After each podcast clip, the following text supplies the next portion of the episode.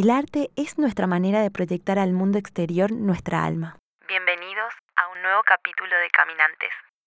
Camino y veo mis pies sobre el asfalto. Camino y me río de mí. Si hay un lugar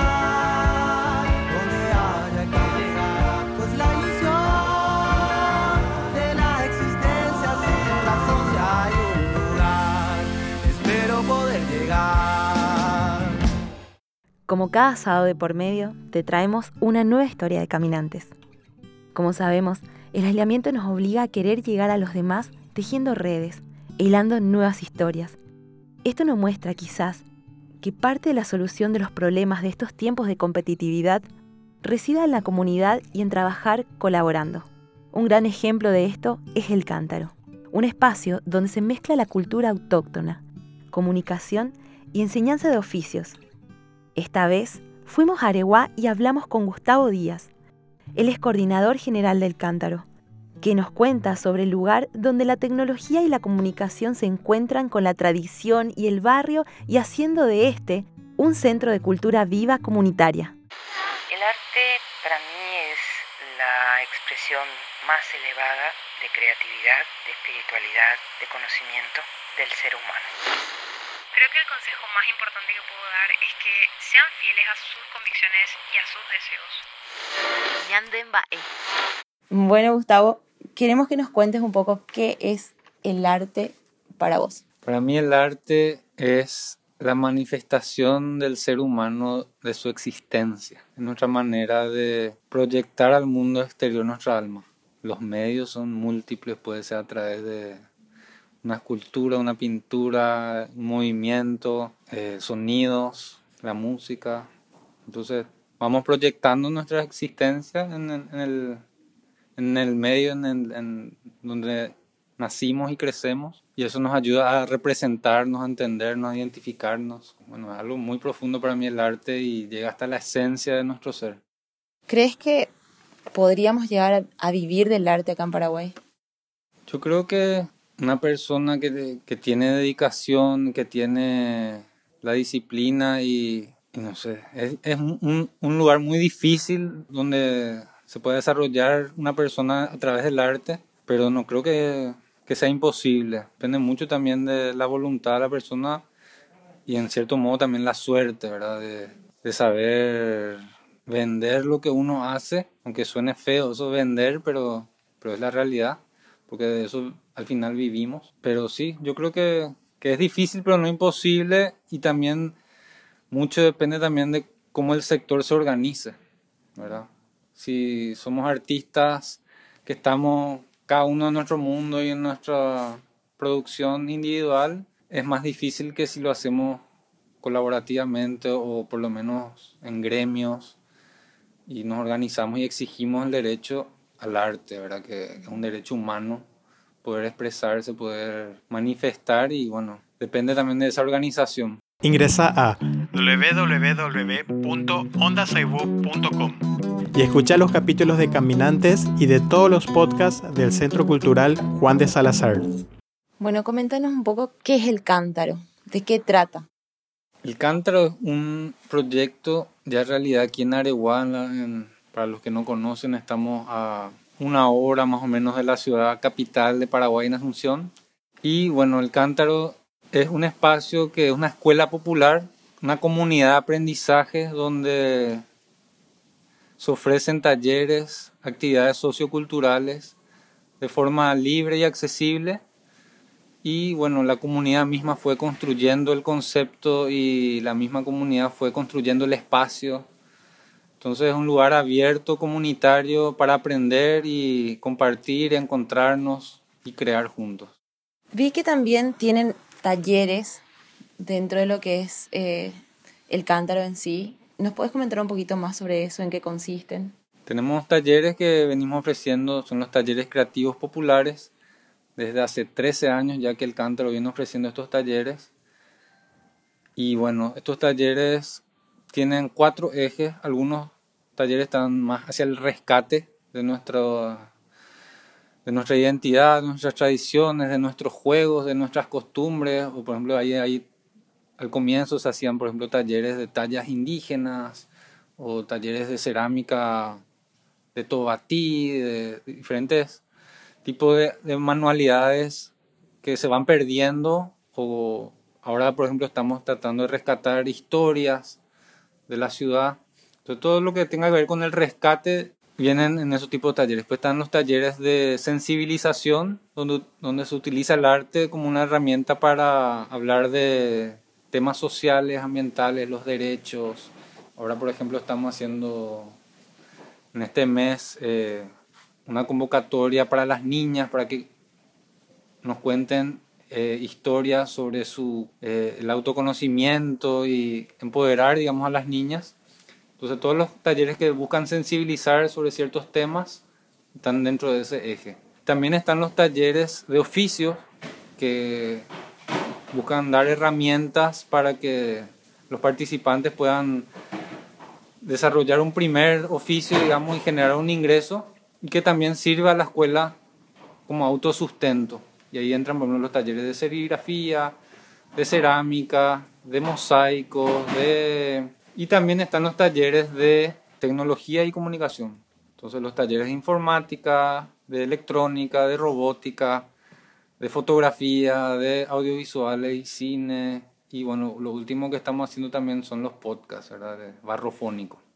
Que una serie de podcasts que lanzamos en esta cuarentena, pero que esperemos que continúe y proyectamos que se convierta también en una radio comunitaria. Almacén de arte. El Cántaro Almacén de Arte cuenta con piezas únicas elegidas por su belleza y calidad artística. La venta de las piezas del almacén de arte ayuda a mantener a la viejuela popular. ¿En qué consisten los podcasts? Y bueno, Barrofónico empezó con una, un programa que se llama eh, Sonidos del Barro, que trata de, de, utilizar algunas historias que lanzamos que se llama Patrimonito, donde estamos tratando de resaltar y valorizar el trabajo de nuestros patrimonios que en este caso eh, son las artesanas y artesanos de Areguá. Entonces vamos relatando historias de ellas y de ellos y es muy divertido poder narrar y contar las historias de ellos y fue muy interesante proceso porque hicimos entrevistas y así nos fuimos adentrando a esta historia y bueno, hoy día la gente puede escuchar historias de personas que viven con así cercanas, digamos, en el barrio y es una manera de, de dar un, el valor que se merecen a las artesanas y artesanos que, que realmente son las que dan el valor y la identidad de Areguá, porque cuando uno piensa Areguá, piensa en la cerámica primero, ¿verdad? Mm. En los productos de cerámica, la alfarería, pero muy poco se apoya, así como la pregunta inicial de si se puede vivir del arte, y acá hay familias enteras que viven del arte y la artesanía, pero no hay apoyo.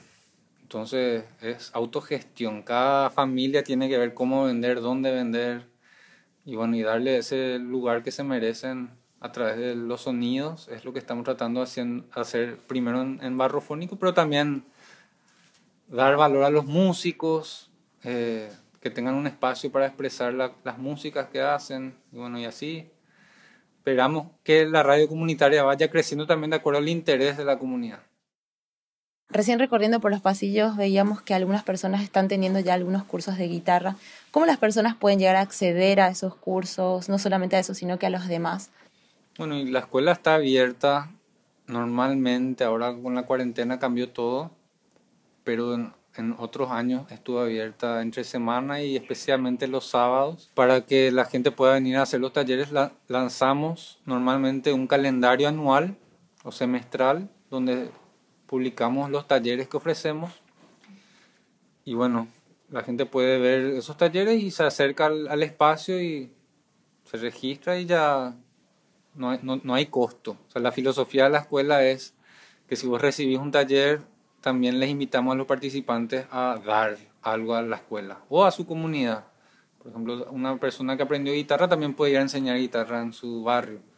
Y esa es otra manera de dar. Pero la idea es que no se pierda esa cadena de dar y recibir. Y gracias a esa filosofía, digamos, también construimos esta escuela, ¿verdad? Que que es lo que se hizo desde el 2012 cuando nos quedamos sin un lugar. Y bueno, la gente que estaba dando esos talleres de guitarra o de teatro o lo que fuera, venían y colaboraban a construir la escuela. La Bioescuela Popular El Cántaro recibe semanalmente a 300 niños, jóvenes y adultos de la comunidad, ofreciéndoles oportunidades de acceso a la cultura, de inclusión social y laboral. Y con la situación de pandemia actualmente, ¿ustedes cómo se están manejando, tanto con los talleres, todos los cursos que puedan llegar a dar? Eh, ¿cómo, ¿Cómo lo están haciendo actualmente? Fue como a todos nos agarró de sorpresa, un shock y bueno, intentamos al comienzo trasladar algunos de los talleres de música al- a la virtualidad, pero nos dimos cuenta rápido que la realidad en Areguá es que la gente no tiene accesibilidad a internet, entonces es muy difícil, o si hay acceso, una de las personas en la familia nomás tiene un celular y entonces se complica, aparte todas las tareas que el mismo Ministerio de Educación está cargando a los, a los chicos y a los jóvenes, se complica más aún. Entonces nos enfocamos, eh, dada la realidad también de la situación económica que generó todo esto, empezamos a hacer campañas solidarias. Empezamos a trabajar con las familias para hacer tapabocas, empezamos a hacer kits de alimentos y de productos de higiene y empezamos a entregar también a las comunidades. Apoyamos ollas populares, esto fue al comienzo de todo esto, ¿verdad? Y también a la par nos enfocamos mucho en la biblioteca. Semanalmente estamos lanzando un menú de libros que, que se ofrecen y la gente que quiera pide por WhatsApp y entonces pueden venir a retirar. También este año lanzamos este librito Patrimonitos. Los talleres en sí no pudimos hacer tanto. Hicimos muchas alianzas, muchas redes, empezamos a articularnos con otros espacios culturales comunitarios de Latinoamérica. Digamos, en, en ese sentido nos fortalecimos muchísimo en, en vincularnos, inclusive con el Salazar, estamos en una red que se llama Red Sur y semanalmente nos estamos juntando, estamos organizando conferencias, charlas, simposios, encuentros. Al compartir estamos aprendiendo un montón también de cómo otros espacios se están manejando durante esta crisis.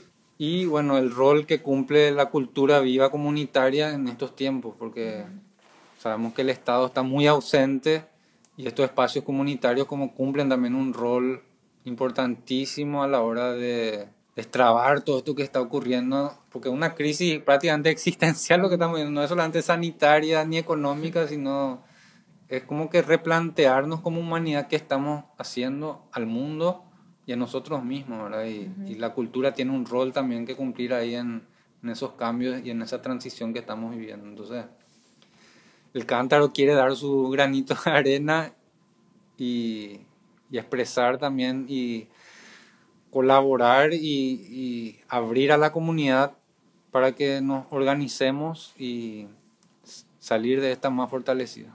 Como para darle un final a esto, nos gustaría saber cómo las personas, cómo los oyentes pueden colaborar con el cántaro, dónde podemos encontrarlos. Comentar un poquito sobre eso. El cántaro, está, estamos, digamos, en la mayoría de las redes sociales. Pueden encontrarnos en Facebook, Instagram, como el cántaro Bioescuela Popular.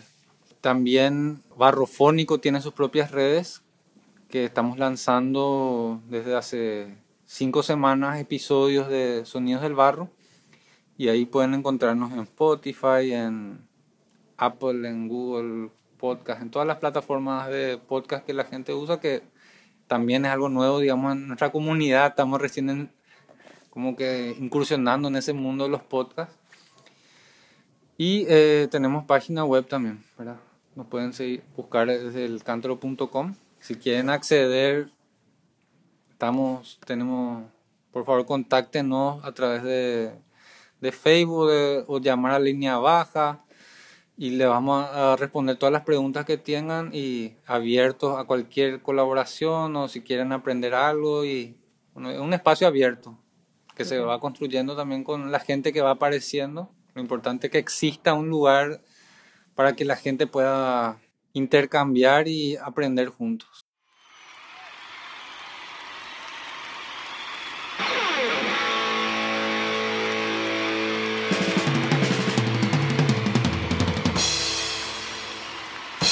Hendumi.